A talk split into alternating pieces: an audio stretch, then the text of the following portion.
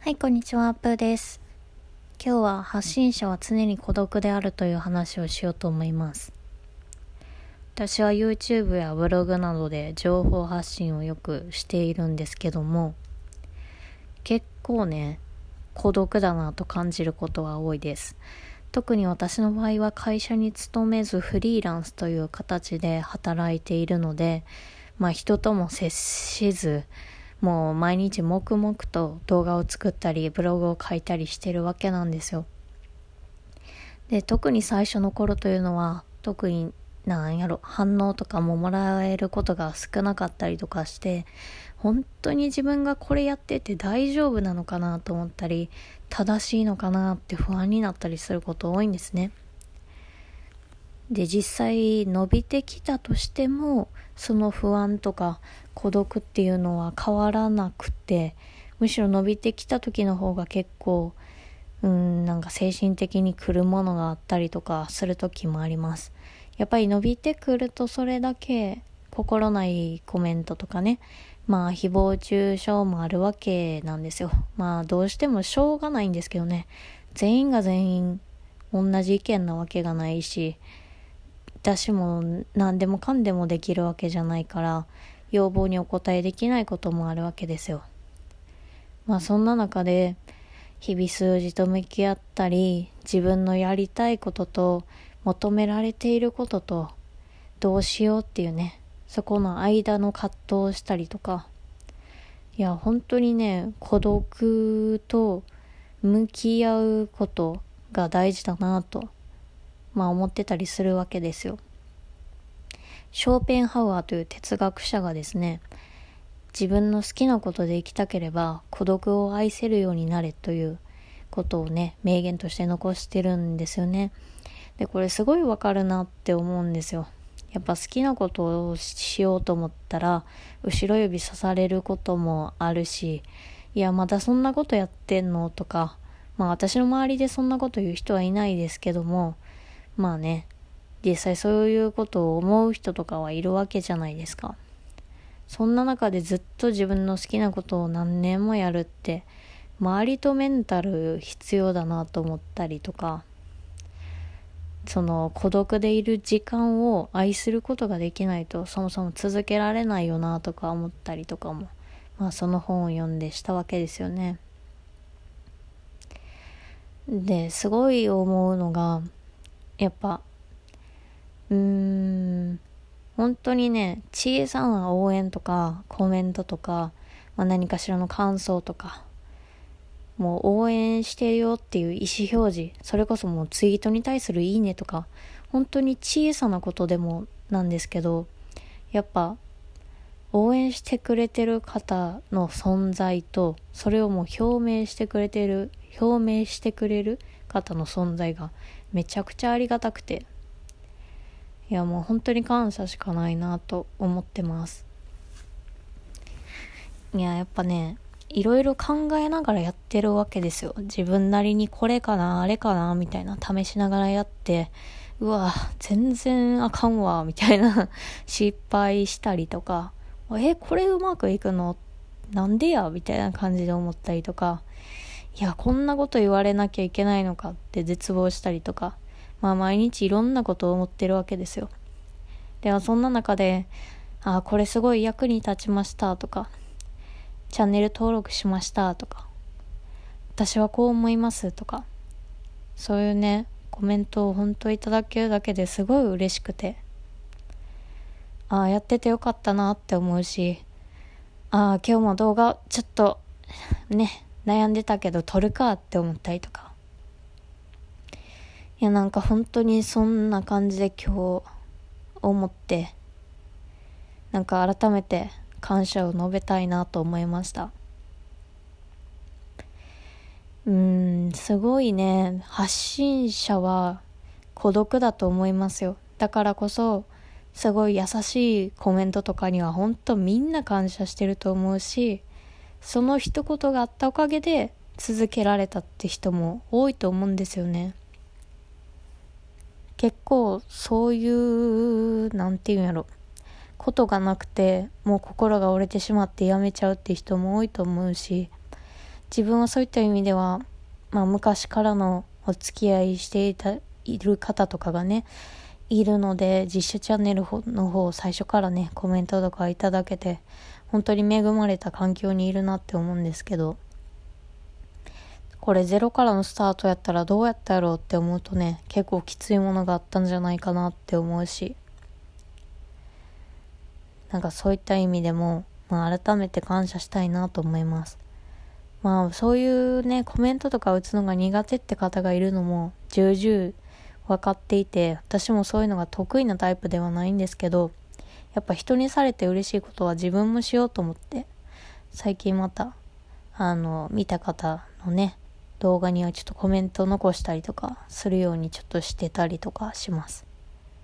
なんか変にね、投稿主やから売名行為と思われても嫌やなっていうのもあったりしてね、あんまやらなかったりしてたんですけど、いや、ちょっとそういうのやめようと思って。自分が思っていることとか、その人が絶対言われて嬉しいことを自分も声をかけようと思ってやってたりします。まあそんな感じでちょっと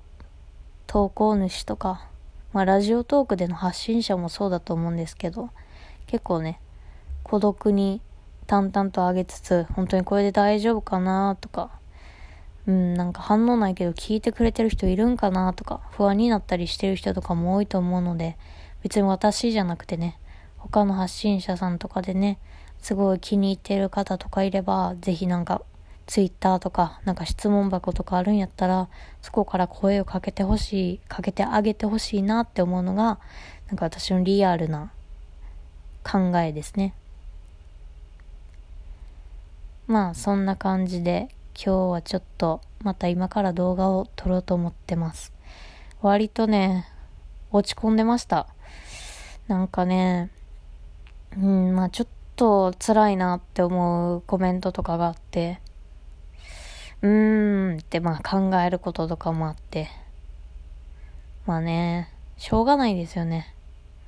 うん、全員に好かれるのはやっぱ無理やと思うし、伸びてきたからこその、まあね、いろんな意見とかもあると思うし、うん、ね。うん。まあね、最初、あんまり見られてないって頃の方がやっぱ自由にやりやすいんですよね。なんか制約とかもないし、求められてる動画が何かもわからない分いろいろ試せたりするんですけど、今はやっぱちょっと伸びてきた分、どういうものがね、求められているかっていうのも分かってきて、逆に他のものが出しづらいなと思ったり、ああ、これやっぱダメやったか、みたいな。ちょっとマイナスに捉えちゃうこととかも増えてきて、あ、これはちょっと良くないなと思ったりとか。あと自分の幸せをちょっと、そういう、なんやろ、登録してくださってる数とかでちょっと、なんか、うん、考えそうになってたなとか思って、いやいや、そこじゃないっていうのを、なんか、今日散歩しながらすごい思ってました。なんか、他人の評価とかで自分の幸せを決めてしまうと、やっぱしんどいと思うんですよね。自分がいくら楽しんでやってたとしても認められなかったらしんどいじゃないですか。だから自分の性格とか自分の得意なことを活かしている瞬間とか好きなことをしている時とかもう自分自身に対して幸福を見出さないとあ、これほんましんどくなるやつや気をつけないとってなんか思ったりとかして、うん、登録者数的な目標もいろいろちょっと考えてたりしたんですけど、ちょっと一旦端に置こうかなと思ってたりします。今、動画本数が30本なんですよね。で、ブログで言うと100本がスタートラインなので、もう一旦そこを目指してやったらいいんじゃないかなと思ったりしました。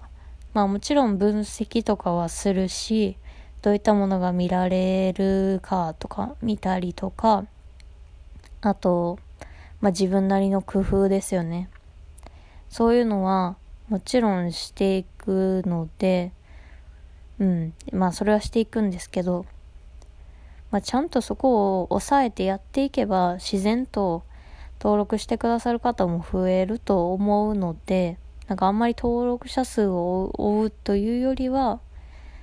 まあ日々一本一本大切に動画を作って発信していくっていうのを大事にしたいなと改めて思ったりとかもしました。結果的にそれが見てくださってる方のためになり、自分のためになるんじゃないかなと思ったりとか、なんかそんなこと思いましたね。結構メンタリスト DAIGO さんの動画でも具体的な目標はあんまり立てない方がいいっていうのはよく言われてるんですよね。なんか具体的に目標を立てすぎた結果、なんかモチベーションが上がらなかったりとか、なんか他にいい方法が思いついた時にも柔軟に対応できなかったりとかもするから、もう実は曖昧に目標はね、立てた方がいいよっていうのをよく言われてて、なんかそれをまた改めて思ったりしましたね。なんか目標を立てちゃうとね、それに満足しちゃうところって私はあるんですよね。なんか、よし、この目標でいこうって思ったら、なんか、達成した気になっちゃうというか ほんま良くないなと思うんですけど、なんか、自分のね、そういう特性みたいなところもあるので、まあ、一旦100本を動画を上げるってこと100本ちゃんとクオリティが高くて自分なりに納得のできる動画を作るっていうのを一旦目標にちょっと変えてやっていこうかなと改めて思ったりしましたね。いやーまあいろいろ考えることはあるんですけど、やっぱ楽しんでやっていきたいし、日々ね、世界旅行に向けては 夢の世界旅行に向けては少しずつ近づいてると思うので、ちょっとまったり焦らずやっていこうと思います。ということで、またよかったら聞いてください。バイバイ。